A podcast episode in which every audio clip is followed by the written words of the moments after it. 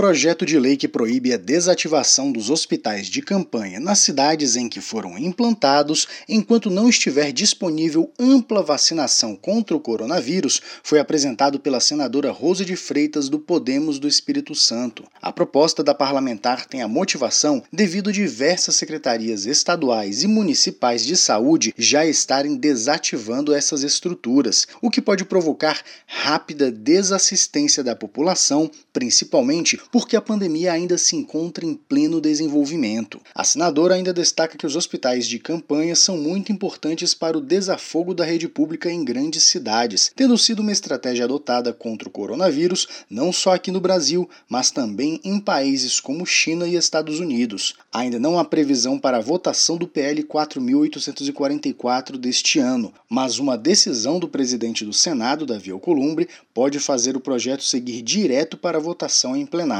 Reportagem Janari Macena.